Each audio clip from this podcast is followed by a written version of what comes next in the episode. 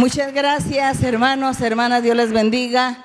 Mis queridos hermanos y mis queridas hermanas de aquí de Tegucigalpa, Honduras. Yo creo que ustedes han oído hablar de muchas religiones, han oído hablar de muchos cristianos en muchos lugares. Seguramente ustedes han estado en algunas congregaciones cristianas también. Pero nosotros, que también estuvimos de pronto algún tiempo, en alguna congregación cristiana y luego Dios comenzó a manifestarse con su Espíritu Santo, con los dones, esa manifestación hermosa del Espíritu que han malinterpretado algunas religiones o algunas denominaciones, diciendo que una persona, un hombre o mujer en el momento que cree en Dios o en Jesucristo, dice que ya tiene el Espíritu Santo. Y seguramente el Espíritu Santo vendrá a esta persona, pero eso no significa que lo tenga aquí dentro de su corazón, porque el que tiene del Espíritu Santo tiene que manifestar lo que tiene. El Señor Jesús dijo, de la abundancia del corazón hablará la boca, y si tiene alguien el Espíritu Santo, el Espíritu de Dios, pues su vida, su expresión y todo lo que hace en la vida lo demostrará que verdaderamente tiene el Espíritu de Dios, porque el que tenga el Espíritu de Dios, pues obras buenas tiene que hacer. Así que esas denominaciones que dicen que ya tienen el Espíritu de Dios y nosotros los vemos pecando, los vemos solos, vacíos, tristes, se desesperan, se angustian, se sienten solos, entonces no tienen el Espíritu de Dios. Creyeron en Dios, creyeron en Jesucristo, pero no tienen el Espíritu de Dios, que es lo importante y es lo que hoy vamos a analizar. ¿Qué es eso de creer y tener el Espíritu de Dios con nosotros y para qué nos sirve, para qué servirá? Y si sí es importante o no, si ese es nuestro deber o no, buscar y recibir el Espíritu de Dios que more en, en nuestro corazón. ¿Y qué es lo que sucede cuando el Espíritu Santo mora en el corazón de una persona? ¿Qué sucede después? ¿Cuál es la señal? ¿Cuáles son los frutos? ¿Cuál es la demostración de esta maravillosa bendición que Dios dio a través de su Hijo Jesucristo? Bueno, hermanos, pueden sentarse. Y antes de iniciar, yo voy a saludar también a todas las personas y los hermanos y las hermanas que nos van a ver en, a través del video, en el estudio bíblico, en diferentes lugares del mundo, diferentes iglesias, muchos grupos y muchas personas que aún no van a la iglesia también ven el estudio bíblico y también lo ven a través de internet. Entonces, a través de internet, mucha gente tiene la oportunidad de ver el estudio bíblico. Para ustedes, un saludo muy especial el día de hoy, muy cariñoso. Estamos en Tegucigalpa, Honduras, Centroamérica. Que Dios los bendiga también a todos ustedes el día de hoy. Y así, alegres, vamos a comenzar nuestra meditación. Vamos a estar meditando en algunos versos de la Biblia y luego, si nos queda tiempo, haremos algunas preguntas. Por tanto, eh, vamos a hablar hoy sobre la obra del Espíritu Santo. ¿Qué es eso del derramamiento del Espíritu Santo que nos habla la Biblia? Mm, son muchos los versos, son cientos de versos que existen en toda la Biblia que hablan del Espíritu Santo, hablan de esa promesa. Pero por falta de tiempo, pues nosotros vamos a leer hoy poquitos, unos versos, y con eso pienso que será suficiente para que podamos entender y comprender esta verdad, esta enseñanza, este tema maravilloso de la promesa del Espíritu Santo que Dios nos ha hecho. En Isaías, vamos a estar abriendo la Biblia, en Isaías 44, en el verso número 3. ¿Ya tienen todos? Isaías 44, verso 3.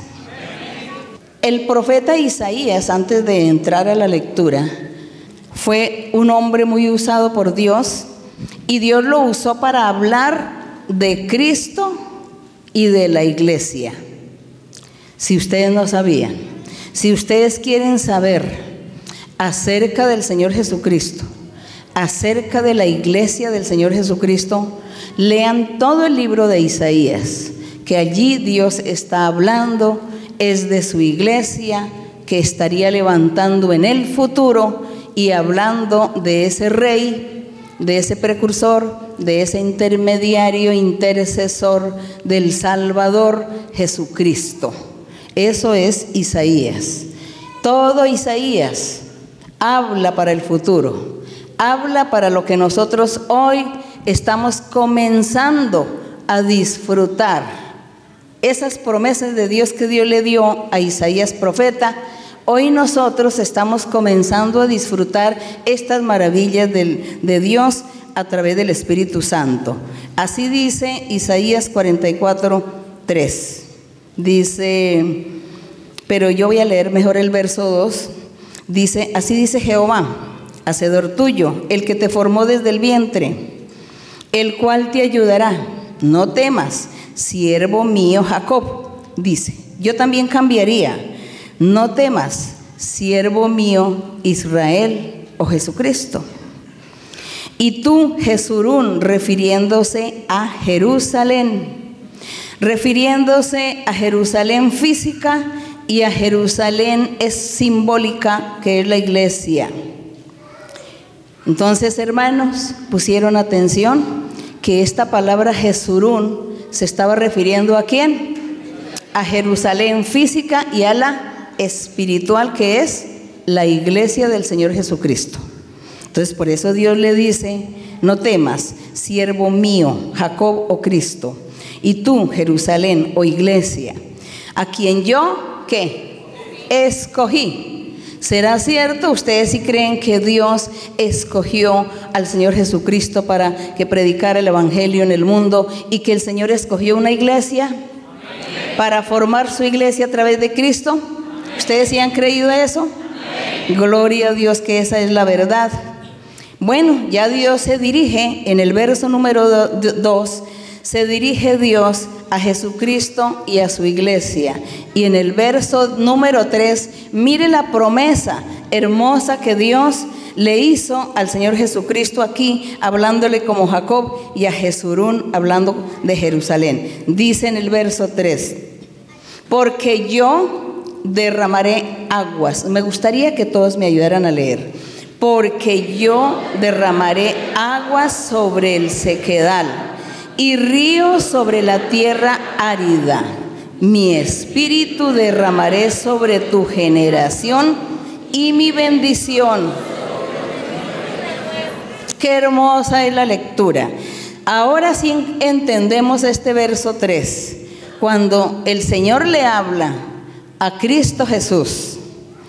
Y en ese tiempo Dios no dijo Jesucristo, dijo mi siervo Jacob. Mi siervo Jacob, que ya no te llamarás Jacob, te llamarás Israel. Mi siervo Israel, que está allí, Jesucristo, está allí en la esencia, en la esencia de ese pueblo Israel que Dios había escogido. Allí estaba Jesucristo. Y por eso el Señor cuando se refería a su siervo Israel, Dios no estaba mirando un poco de gente física o un pueblo físico o un área geográfica física. Dios estaba mirando era a Jesucristo y a Él se dirigía y a su iglesia, porque el Padre sabía que el Señor Jesucristo estaría formando su iglesia. Y por eso le dice la promesa hermosa. Le dice, yo derramaré agua sobre esa sequedal. Yo voy a derramar ríos sobre esa tierra árida, que es como un desierto, el corazón del hombre. El corazón del hombre sin Dios es una tierra árida. Dice Dios, mi espíritu lo voy a derramar sobre tu generación. ¿Quién era tu generación? La iglesia de Cristo Jesús. Gloria a Dios. Digamos nosotros. Nosotros somos la generación de Dios.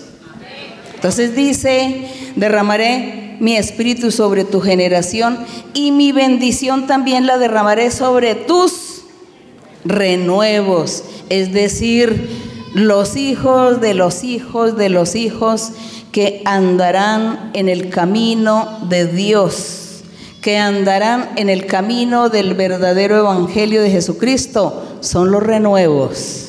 Qué bendición que Dios está aquí prometiéndonos gloria al Señor.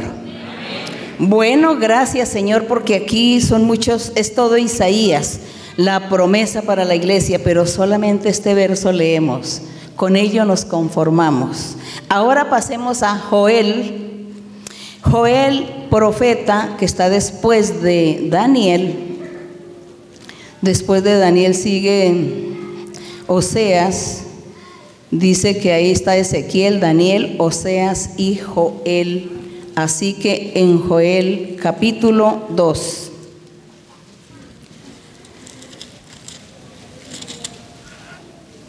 El verso 28. ¿Ya tienen listo, hermanos? Aquí sigue la promesa de Dios. Sigue Dios prometiendo para el futuro. Y si ustedes saben cuándo es el futuro, el futuro ya lo estamos viviendo. El futuro comenzó desde hace más de dos mil años, cuando el Señor Jesucristo estuvo en la tierra, murió, fue crucificado, me resucitó, subió al cielo y comienzan los apóstoles a predicar el Evangelio. Ahí comenzó el futuro de todas las promesas que Dios hizo a sus profetas de la antigüedad. Y Joel empieza aquí a profetizar para el futuro. Pero el futuro ya lo estamos viviendo, ¿verdad? No se les olvide. ¿Desde cuándo estamos viviendo este futuro espiritual? Desde hace más de dos mil años.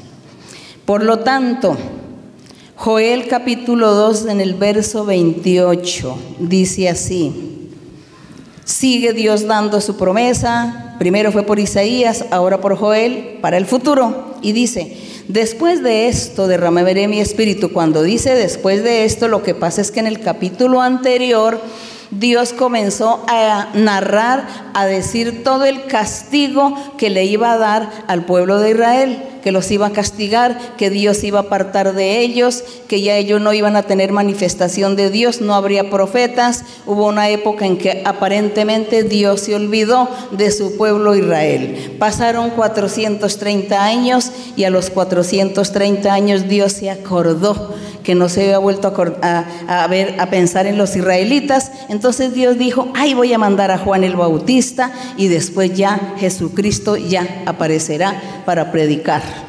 Eso fue lo que sucedió. Pero pasaron 430 años donde Dios se olvidó de todos, de su pueblo.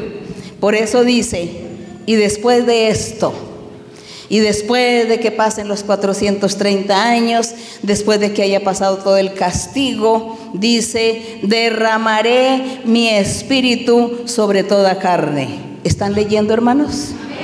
Dice, y después de esto derramaré mi espíritu sobre toda carne, significa sobre todo hombre o mujer, sobre todo ser. No era solamente los hombres, sino hombres y mujeres. Dice, derramaré mi espíritu sobre todos los seres, hombres y mujeres. Eso significa la carne. Dice, y profetizarán vuestros hijos, vuestras hijas, vuestros ancianos soñarán sueños y vuestros jóvenes verán las visiones. También sobre los siervos y siervas derramaré mi espíritu en aquellos días. ¿Y quiénes eran los siervos y las siervas? Nada más ni nada menos que aquellos, aquel grupo que Cristo Jesús dejó en el momento que subió al cielo dice que les dio una orden y les dijo, ustedes no se vayan de Jerusalén, quédense en Jerusalén hasta que venga el poder de lo alto y ustedes sean investidos con ese poder de lo alto, con el Espíritu Santo. Esa fue la orden.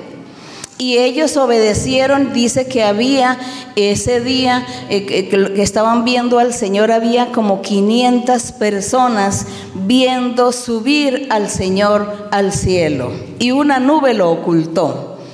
Y después de eso ellos obedecieron. Los apóstoles con todos los demás discípulos, hombres y mujeres que habían creído en el Señor, se estuvieron allí en Jerusalén esperando qué? La promesa de qué? Del Espíritu Santo. Tenían que ser investidos del poder de lo alto. Ellos obedecieron.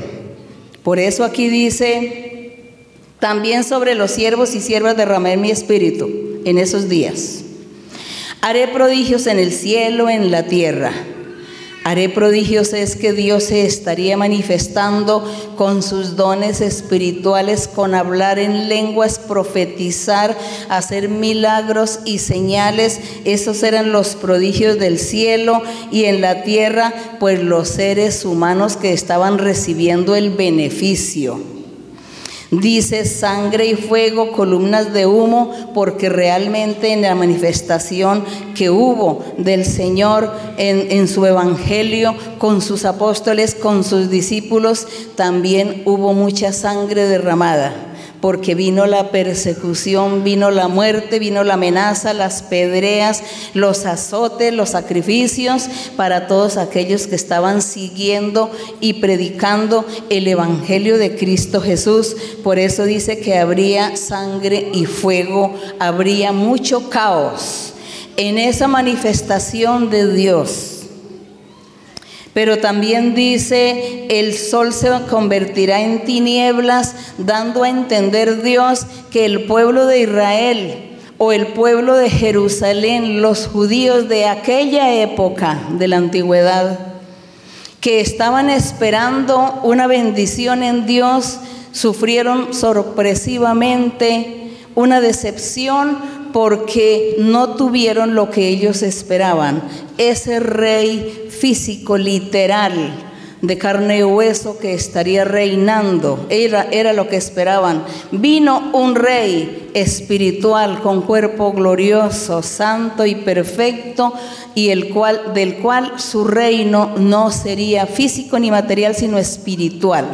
Y el pueblo judío de aquella época no toleró, no aceptó no resistió. Dijeron, esto no era lo que esperábamos. Nosotros no esperábamos un rey que diga que es espiritual y que diga que su reino es espiritual, que no es de este mundo, que no es material. No, nosotros queríamos ser un rey físico, un rey que nos reina y dura 20, 30 años reinando y se muere, después viene el otro. Eso era lo que queríamos, decía el, el pueblo de Jerusalén y el pueblo de Israel. Y por eso ellos, siendo los sobresalientes en el mundo, el pueblo sobresaliente, que brillaban como un sol, donde todas las naciones oían nombrar de Israel. Mire, es pueblo Israel, tienen a un Dios poderoso, tienen a un Dios vivo. Por eso se dice que Él era el sol. El pueblo de Israel era un sol, era una luna, eran los luceros, eran las estrellas que brillaban eh, ante las demás naciones. Por eso hoy en día, por ejemplo, los artistas, a los cantantes y a toda aquella gente les dicen estrellas. Es que es la estrella de Hollywood. Y al que gane más premios, entonces ya no es estrella, sino ya es un sol, ya es un lucero, porque es lo máximo. Entonces la gente hace esas comparaciones y Dios también empezó a hacer todas estas comparaciones para que nosotros los humanos pudiéramos comprender qué era lo que Dios estaba haciendo, qué fue lo que Dios hizo con su pueblo, qué fue lo que Dios hizo a través de Cristo cuando predicó el Evangelio, cuando subió al cielo, qué fue lo que el Señor Jesús hizo, formar su iglesia. Entonces, aquel sol y aquella luna perdió su luz, perdió el brillo, perdió su Fama, la fama la perdió, la honra. Por eso dice el verso 31 que el sol se convertiría en tinieblas refiriéndose al pueblo de Israel, la luna en sangre, seguramente el pueblo de Jerusalén. dice, antes que venga el día grande y espantoso de Jehová, ellos perdieron todo este deslumbramiento que habían tenido por siglos y siglos. Eran los principales, era la gente más importante que existía. Ese pueblo que fue, era gobernado por un Dios poderoso, un Dios invisible, un pueblo admirado. Pero aquí el Señor les dice, se les acabará su luz, se les acabará su fama, su honra todo quedará por el piso. Y de ahora en adelante, ¿quién será el sol? ¿Quién será esa luna? ¿Quién será esos luceros o esas estrellas? Sino mi iglesia, decía el Señor. Gloria a Dios. La iglesia del Señor es la que empezó a retomar esos títulos, títulos nobiliarios dados por Dios. Y luego dice, dice en el verso 32, pueden leer, dice, y todo aquel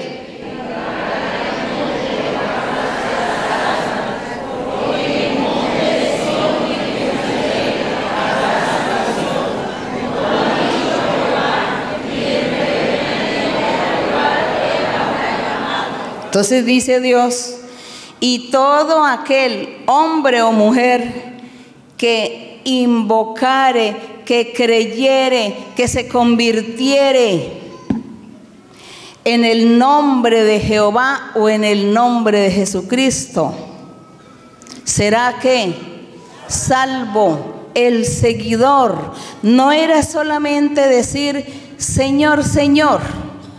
No. Invocar el nombre de Dios es creer en Él, obedecerle, seguir sus pasos, andar una vida santa, perfecta, recta, apartada de todo pecado hasta el fin de nuestra vida. Eso es lo que significa todo aquel que invocare el nombre del Señor. Será salvo, porque tiene que llegar hasta dónde? Hasta el final, hasta el final de la vida, hasta el final de la vida. Y dice,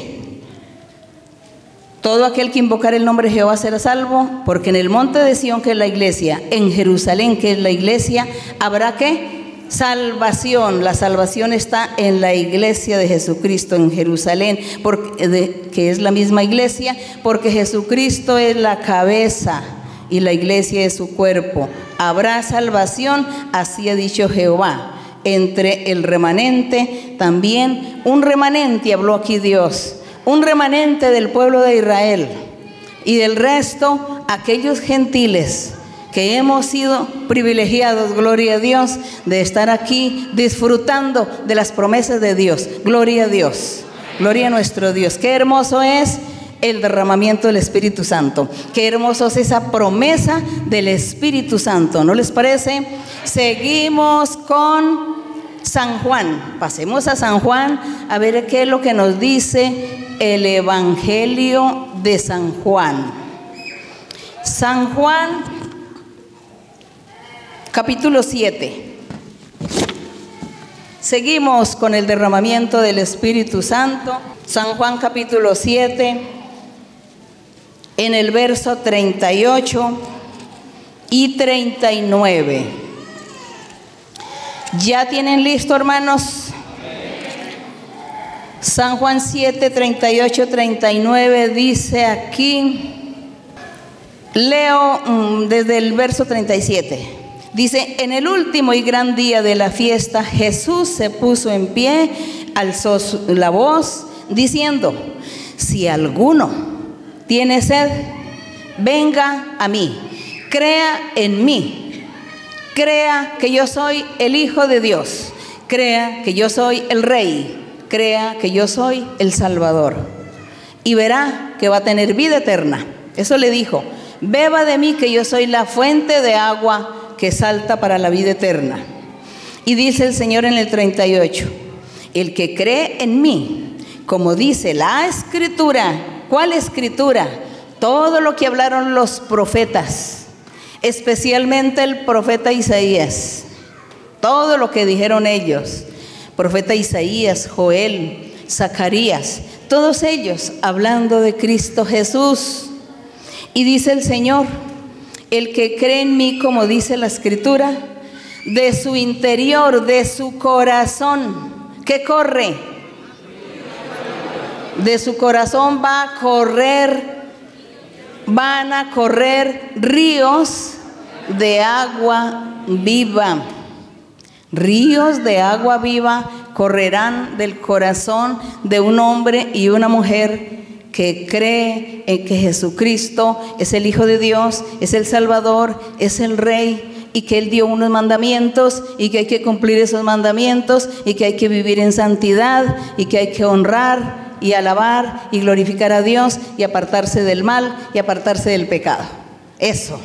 Y cuando ya nos apartamos del pecado, entonces los ríos de agua viva comienzan a correr aquí dentro de nuestro corazón. Y esos ríos de agua viva también tienen un nombre. A pesar que son el Señor Jesucristo, tienen el nombre de el Espíritu Santo. Y dice, lean ustedes el verso 39.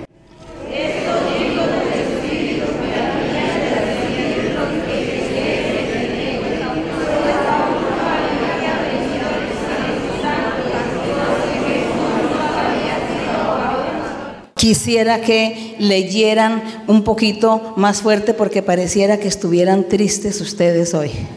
Me están demostrando tristeza, pero vamos a demostrar que estamos alegres con el Señor. Lean conmigo. Dice, esto dijo el Espíritu que habían de recibir los que creyesen en Él. Pues aún no había venido el Espíritu Santo, porque Jesús no había sido aún Así es como hay que leer con alegría, porque si el Señor los escucha leer a ustedes ahí con esa tristeza, ¿no ven? Ustedes así con el corazón triste empiezan. Esto dijo el Espíritu que habían de recibir los que creyesen. Yo creo que el Señor se pone a llorar. Señor se pone a llorar. Mire mis hijos cómo están tan tristes en vez de estar alegres. Nosotros tenemos que leer la palabra del Señor con alegría, con alegría de corazón. Esto dijo del Espíritu que habían de recibir los que creyeran en Cristo, porque aún no había venido el Espíritu Santo, porque Jesús no había sido qué? Aún glorificado. ¿Y qué era lo que estaba esperando el Señor para ser glorificado? Era que el Señor todavía estaba en la tierra hablando con, su, con sus discípulos, sus apóstoles y predicando el Evangelio. Pero el Señor iba a subir al cielo, iba a ser levantado. Y como el Señor todavía no había sido levantado, por eso el Espíritu Santo no podía descender. El verso Ahora pasamos a San Juan 14. San Juan 14, estábamos en San Juan capítulo 7, ahora pasemos a San Juan 14. En San Juan 14, en el verso 16. Dice San Juan 14 en el verso 16, seguía el Señor Jesús hablando, enseñando, prometiendo estas bendiciones maravillosas. Y le decía el Señor aquí en el verso 15, si me amáis, le decía a quienes, a sus apóstoles, a los discípulos, a toda la gente que estaba con él ahí escuchando sus mensajes, su predicación. Y le dice, si me amáis, guardad mis mandamientos. Y yo le voy a rogar al Padre y Él les va a dar a ustedes otro, otro qué? Consolador para que esté con vosotros para siempre no dijo, pongan atención hermanos, el Señor Jesús aquí no dijo que era por un tiempo. Les mandará otro consolador por un tiempo, no. Les dijo que para siempre. Porque hay, con, hay religiones, he oído denominaciones que dicen que el Espíritu Santo, que los profetas, que la profecía era, fue únicamente para la época de los apóstoles eso dicen. Y que nosotros ya hoy en día no tenemos derecho a nada. Que ya hoy en día Dios no nos da nada. Pero aquí dice, ¿qué es lo que dice? Yo voy a repetir. Y yo rogaré al Padre y os dará otro consolador que es el Espíritu Santo para que esté con vosotros. ¿Cuándo? Aquí no dijo, mientras que ustedes los doce apóstoles vivan, les daré el Espíritu. No dice, es para siempre. ¿Y sería, será que el mundo ya se acabó? No, porque aquí estamos. aquí estamos, entonces no se ha acabado el mundo. Por lo tanto, nosotros estamos conservando esta esperanza que Dios está con nosotros, que Dios también nos da su Espíritu Santo y que aquí estamos para que Él también se mueva como movió en aquella época con su poder y que le dio el Espíritu a aquella gente y a nosotros también, gloria a Dios a nosotros también, porque el mundo no se ha terminado. Cuando el mundo se termine, cuando Cristo venga en las nubes por su iglesia, entonces ahí sí se acaba todo, ahí sí ya se va el Espíritu Santo, se acaba el don de la profecía, se acaba el hablar en lenguas, se acaban muchas cosas y ya el Espíritu ya está con su iglesia, ya con Cristo. Es, eso es lo que se llama que ya se termina todo. Pero todavía estamos aquí Significa que Dios se está eh, manifestando y que nosotros lo estamos ¿qué? esperando, pidiéndole al Señor, buscando esta maravilla, buscando esta manifestación. Seguimos aquí con la promesa del Espíritu Santo, el Espíritu de verdad. El, al cual el mundo no conoce, dice que el mundo no puede recibir el Espíritu Santo, porque no lo ven, no lo conocen, no conocen. Pero vosotros los creyentes, vosotros los apóstolos y los creyentes en Cristo, le conocéis porque mora, ¿con quién? Mora con vosotros y estará, estará en vosotros o nosotros, gloria a Dios. Él hizo la distinción. Está el Espíritu Santo, ya está con vosotros. Pero tiene que estar dentro, dentro de vosotros.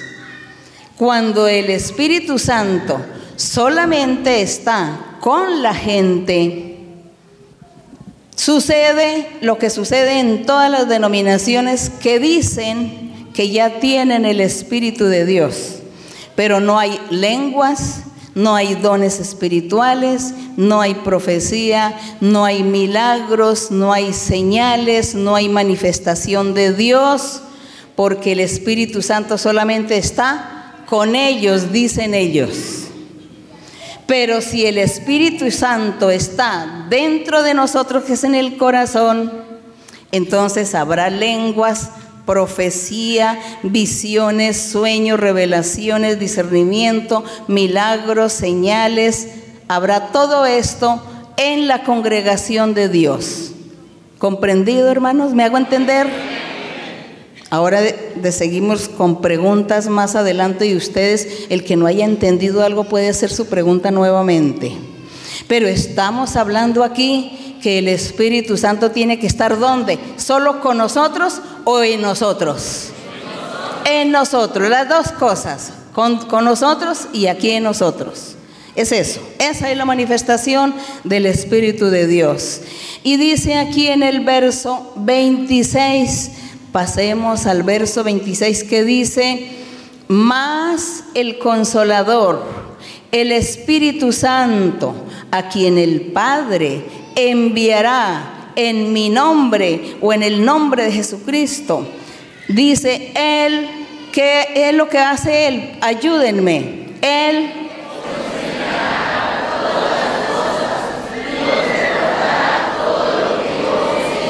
Gloria a nuestro Dios. El Espíritu Santo enseñará todas las cosas y recordará todo lo que Cristo enseñó durante esos tres años, le enseñó a sus discípulos, a sus apóstoles y al resto de gente que creyó en él. Y que se les olvidó, pero viene el Espíritu Santo y les recuerda todo. Gracias a nuestro Dios. Porque eso es lo que hace hoy Dios con nosotros.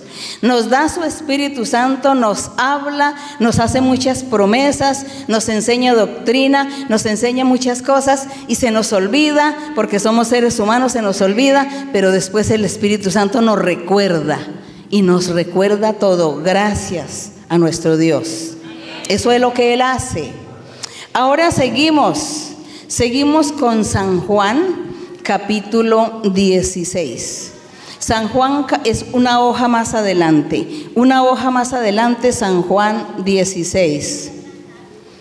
En el verso número 7. El verso número 7.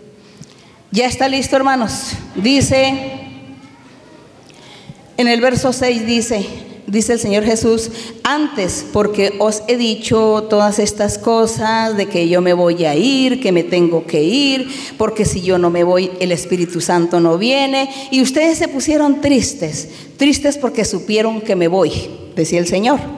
Entonces dice, antes porque os he dicho estas cosas, tristeza ha llenado vuestro corazón, pero yo os digo la verdad. Conviene que yo me vaya Dice así, ¿están leyendo el, verso 7? Dice, conviene que yo me vaya, porque si no me voy, el consolador, el Espíritu Santo no vendrá a vosotros. Pero si yo me voy, entonces el Espíritu Santo viene a vosotros. Y recuerden que el Espíritu Santo es para toda la vida, estará siempre, estará para siempre. Y yo me voy porque estaba aquí por un tiempo pero el Espíritu Santo estará para siempre. Les decía, alégrense, no se pongan tristes, porque ustedes van a tener a ese consolador con ustedes. Gloria a Dios, gracias a Dios por estas promesas.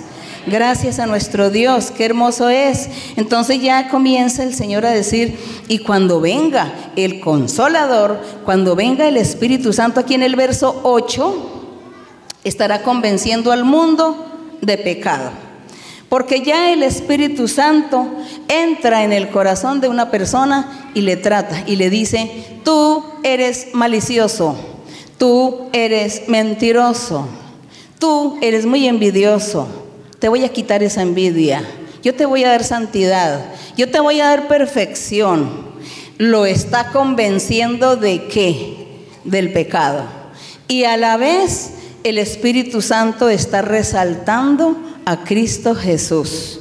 El Espíritu Santo nos enseña, nos ha enseñado el respeto por el Señor Jesucristo, a creer en Jesucristo, a hacer la voluntad de Él. El Espíritu Santo nos enseña los mandamientos, la palabra de Dios. Todo eso nos enseña el Espíritu Santo y por eso dice que el Espíritu Santo convencerá a quien, al mundo de pecado y lo va a convencer de justicia también. Lo va a convencer de justicia porque le va a enseñar a un hombre y a una mujer a ser justos, a ser rectos, a andar por el camino de la perfección que es el Evangelio de Cristo y les va a estar inculcando que aprendan la doctrina, que sigan la doctrina de la rectitud, de la santidad, de la justicia en Dios entonces el hombre y la mujer aprenderán que es ser justos o justas delante de Dios, que es no practicar el pecado y hacer el bien. Eso es la justicia. Y dice que también estaría convenciendo al mundo de un juicio. Y de un juicio es porque Dios dijo que todos aquellos que no creyeran en Él serían que condenados. Y también Dios dijo que antes de que llegara el Evangelio, el diablo era el que reinaba y estaba sometiendo a todos a vivir en pecado, esclavizando a toda la gente a vivir en pecado, pero que una vez que el Espíritu Santo esté en el corazón de los creyentes, entonces el diablo dice que ya fue juzgado porque Jesucristo comenzó a reinar junto con sus hijos, con su iglesia, comienza él a reinar y el diablo tiene que quedarse por allí esclavizado, apartado, sin la autorización para seguir haciendo maldades con toda la gente. Ya el diablo hoy en día para hacer un mal tiene que pedirle permiso a Dios primero, porque Cristo y su iglesia están reinando. El Evangelio del Señor está reinando y por eso el diablo ya no tiene toda esa libertad libertad de tener a sus esclavos para que pequen y pequen. Entonces todo esta era la labor del Espíritu Santo. Y en el verso 10, justicia, dice, eh, eh, Jesucristo iba al Padre y no iban a volver a ver más al Señor, entonces el Espíritu Santo era el encargado de enseñar la justicia, que es justicia, ser justo, ser santo, recto, no hacer pecado. Juicio.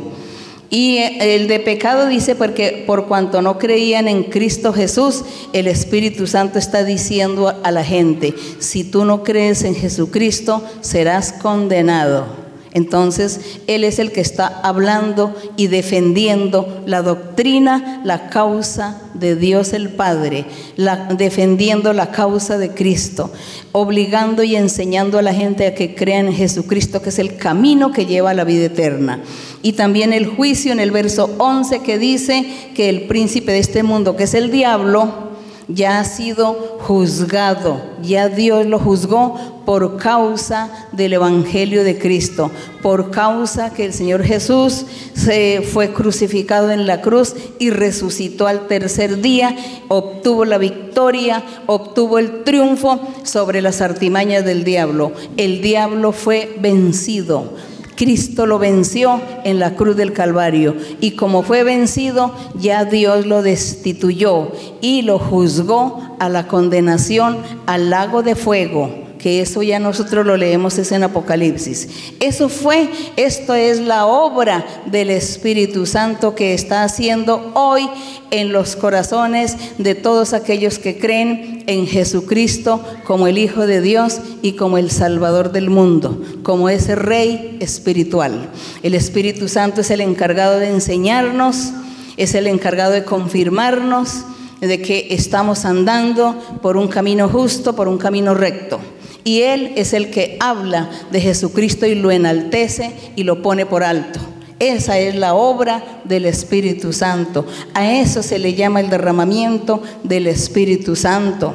Y por eso es que nosotros estamos aquí luchando para tener el Espíritu Santo dentro de nosotros. No solamente que Dios nos vea, nos oiga, sino que venga a vivir con nosotros en nuestro ser, para que nos haga hablar en lenguas, profetizar y hacer muchos milagros y señales. Amén. ¿Cuántos de ustedes desean tener el Espíritu aquí dentro? Pues hay que empezar a luchar por hablar en lenguas, que es el primer paso.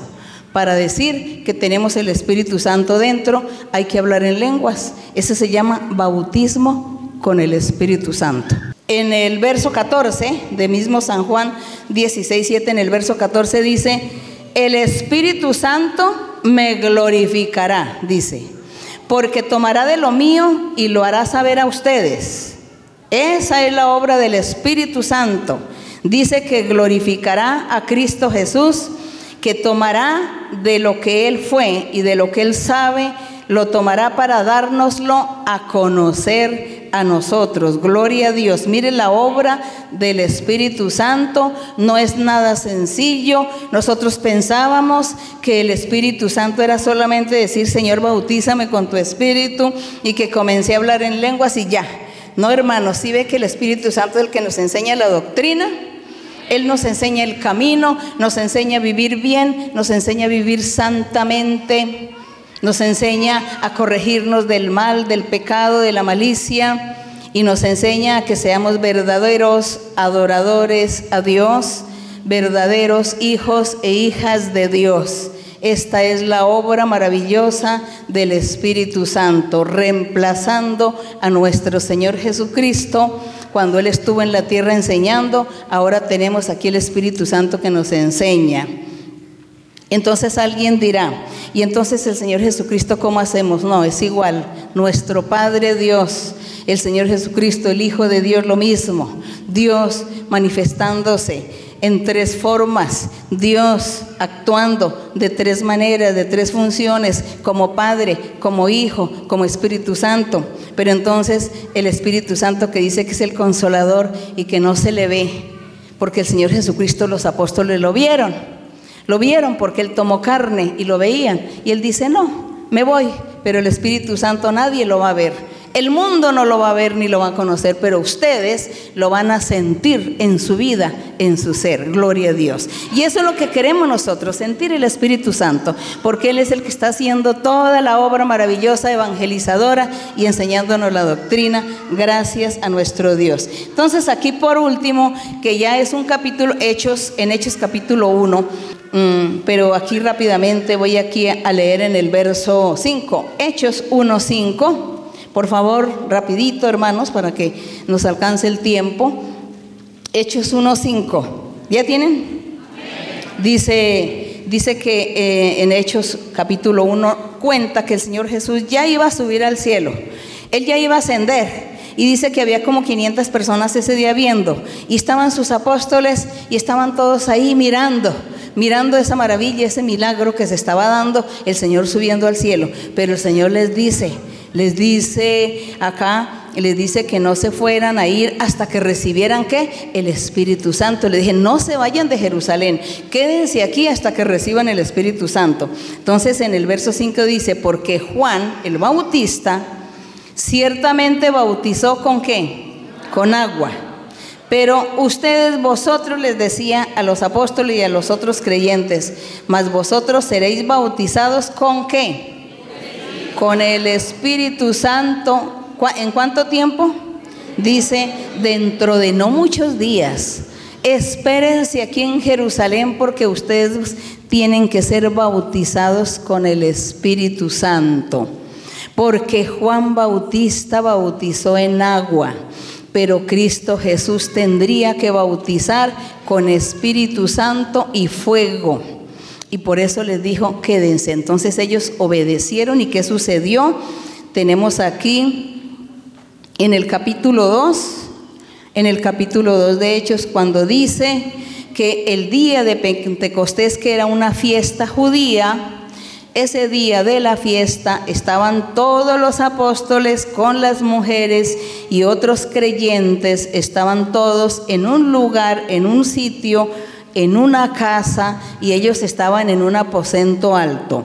El aposento alto es que en aquella época todas las casas, las construcciones eh, solían tener una, un salón o un cuarto en el último parte de la casa en lo que llamaban la terraza, en la parte, por decir algo, el segundo piso, un segundo piso. Ahí tenían un salón que lo usaban para los huéspedes o lo usaban para hacer alguna fiesta, algún festejo, algún banqueteo. Entonces ellos todos, todo mundo construía su vivienda y hacía el aposento alto. Se llamaba el aposento alto, para lo que fuera. Pues en ese lugar comenzaron todos a orar y a orar esperando el bautismo con el Espíritu Santo, esperando la promesa del Espíritu Santo. Y es por eso que cuenta aquí que estaban todos orando en el aposento alto, cuando de repente dice que, dice que en el verso 2, sigan con el verso 2, dice, y de repente vino del cielo un estruendo como un viento recio, sopló, llenó toda la casa donde estaban sentados y luego comienzan a aparecerse en lenguas repartidas como fuego, se asentaban sobre cada uno de los que estaban allí en la reunión. Y en el verso 4, lean, lean ustedes.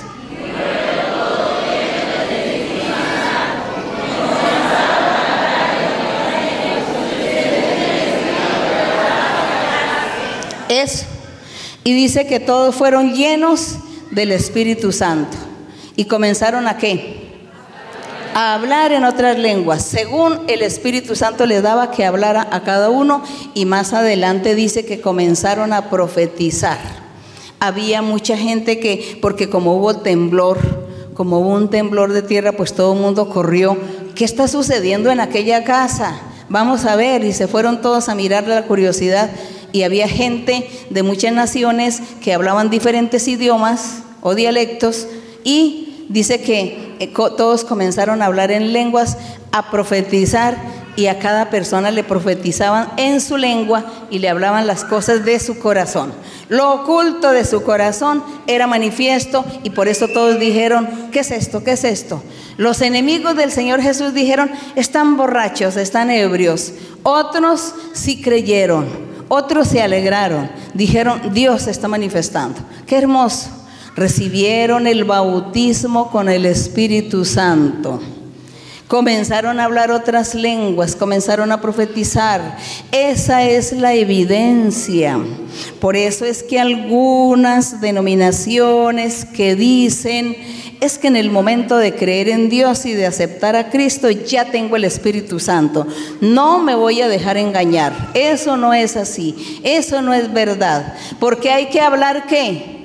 Hay que hablar en lenguas hay que manifestarse de otra manera, hablando en lenguas. Y fuera de eso también Dios comienza a dar los dones espirituales y que la gente profetice.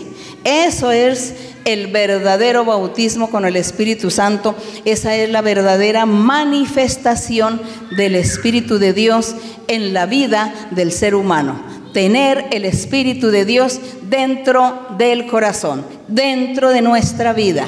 Si solamente es afuera, no estamos haciendo nada. Hermanos y hermanas, luchen, luchen por recibir el bautismo con el Espíritu Santo. ¿Será que ustedes si quieren proponerse de ahora en adelante recibir el bautismo? Ustedes dirán, ¿y cómo hago para recibirlo? ¿Qué hay que hacer? ¿Cuáles son los requisitos? No, venir a las alabanzas, vengan a las alabanzas y cuando ustedes comiencen a orar, a glorificar a Dios, le dicen, Señor, bautízame con el Espíritu Santo. Quiero tener esta experiencia en mi vida, quiero tenerte a ti en mi corazón. Y sigue insistiendo hasta que un día el Señor lo libertará y le dará el bautismo con el Espíritu Santo. Y el bautismo con el Espíritu Santo también sirve para que usted sea libertado si usted tiene espíritus malos, si usted tiene brujerías, hechicerías, si a usted lo, atormentan los demonios, los espíritus, si hay pesadilla, no puede dormir, siente miedo, temor, cosas raras, extrañas que lo atemorizan, el bautismo con el Espíritu Santo lo va a libertar a usted de todo eso. Le quita todas estas cosas. Si usted tiene vicios, malas acciones, si usted anda en mentiras, en engaños, en fraudes, en ah, queriendo hacerle mal a la gente, entonces el Espíritu Santo a usted lo va a transformar, lo va a cambiar y le va quitando todo eso y lo va limpiando poco a poco. Eso es lo que hace Dios cuando viene a nuestra vida. Nos transforma, nos cambia, nos liberta, nos limpia, gracias a nuestro Dios. Esfuércese usted propóngase usted a recibir y verá cómo Dios va a hacer de usted un hombre nuevo, una mujer nueva, un hombre que va a nacer de nuevo, nacer espiritualmente y un hombre y una mujer nuevos para la sociedad que tanto lo necesitan, porque la sociedad necesita hombres y mujeres rectos, hijos de Dios, que sean organizados, que sean sinceros, íntegros, que den buen ejemplo. Eso es lo que se necesita en nuestra sociedad. Verdaderos hijos de Dios. ¿Quieren ustedes ser verdaderos hijos de Dios? ¿Quieren ser verdaderos hijos de Dios? ¿Quieren ustedes ser verdaderos hijos de Dios? pues esfuércese, comience por recibir el bautismo con el Espíritu Santo y lea la Biblia una y mil veces. Gloria a Dios. Que la honra y la gloria sea para nuestro Dios. Y vamos a cantar a Dios ese coro que dice, quiero cantar una linda canción para nuestro Dios. El coro 164. Eh, ¿Ustedes ya trajeron himnarios? ¿Cuántos himnarios hay? ¿Poquitos? Ah, no, sí hay himnarios quiero cantar una linda canción. 164. Quiero cantar una linda canción. Al final de nuestra oración le vamos a recordar al Señor que nos dé su Espíritu Santo para que more con nosotros. La música.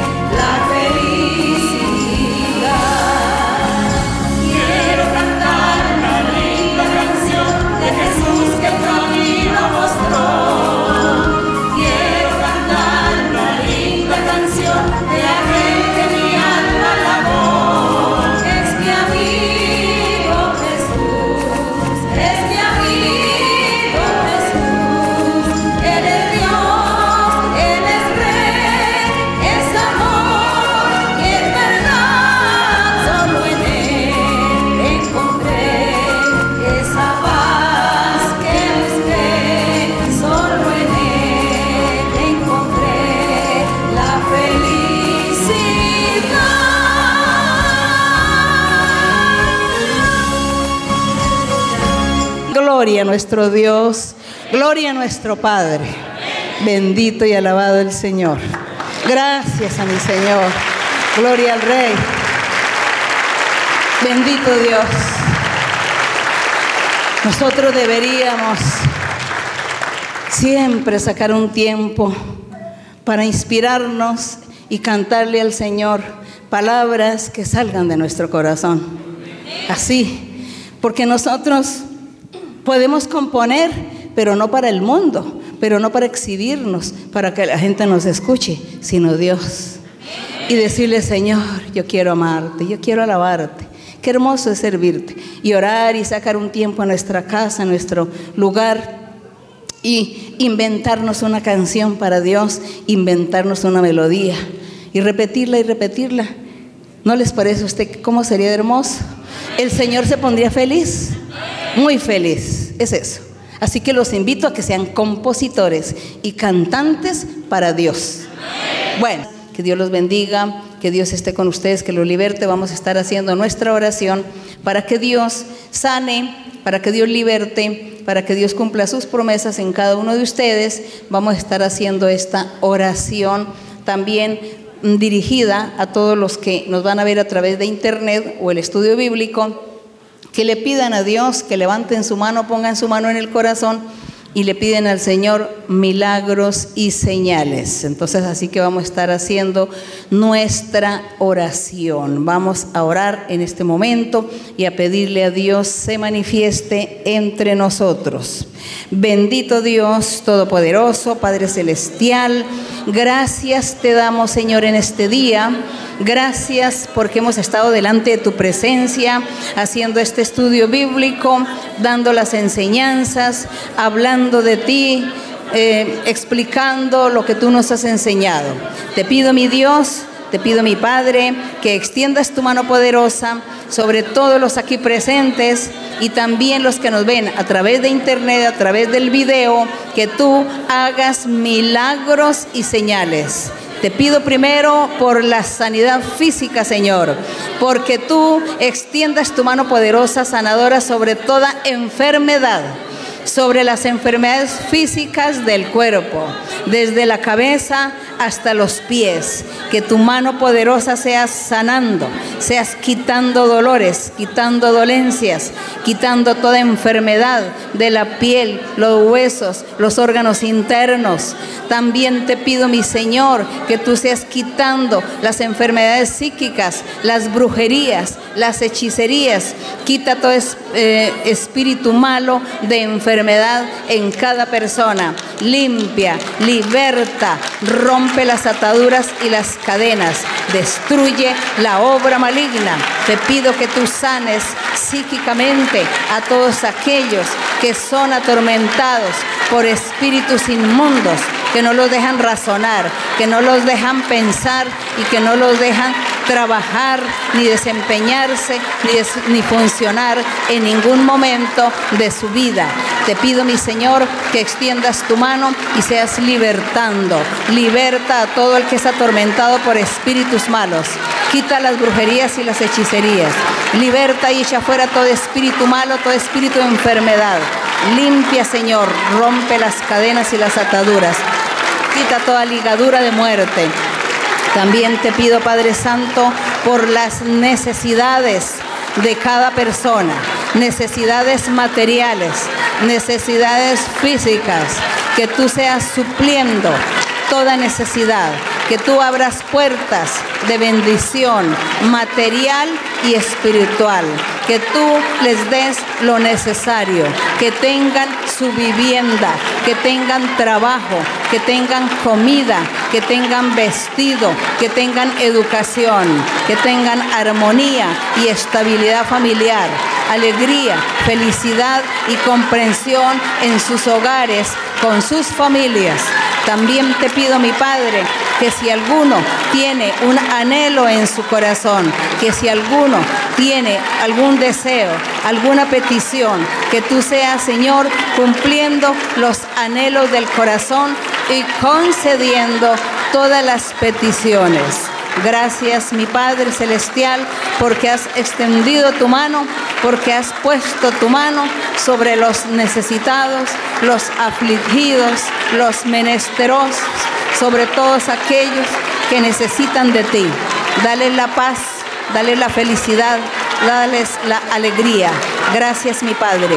En el nombre de Jesucristo, tu Hijo amado, te lo pido, mi Padre, en el nombre de Jesús. Gracias. Para Él sea la honra, la gloria y la alabanza en este día. Gracias, mi Señor. Tú eres nuestro Dios, nuestro Padre, nuestro Salvador, nuestro Rey. Bendito y alabado tu nombre eternamente y para siempre. Gloria a Dios. Gozo del Señor mi fortaleza es. El gozo del Señor mi fortaleza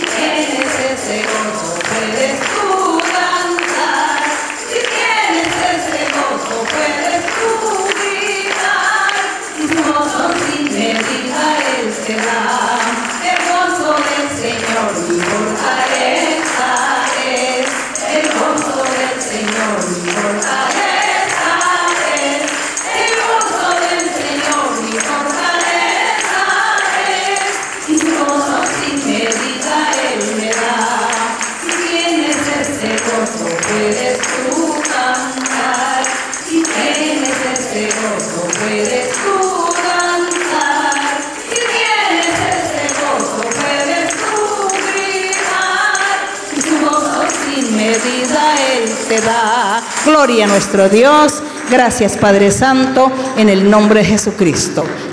Muchas gracias. Que el Señor les bendiga. Les bendiga.